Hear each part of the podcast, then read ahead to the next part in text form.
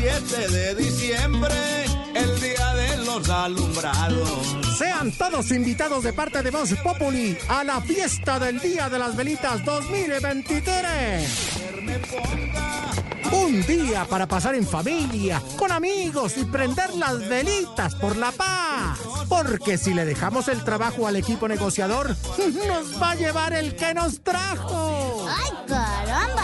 Con zapatos cómodos para bailar sin descanso, porque esta fiesta va desde las 8 de la noche hasta que aprueben la reforma a la salud. Toda urgencia hay que atenderla, no importa en dónde sea. Los comestibles vienen desde la casa de Nariño, así que pueden entrar a la fiesta con la leve cuota de 500 mil pesos para los panes, 800 mil para las carnes y 3 millones para las gaseosas. Me atraganto, me atraganto, me atraganto. Además, les sugerimos que no traigan pólvora para evitar accidentes graves.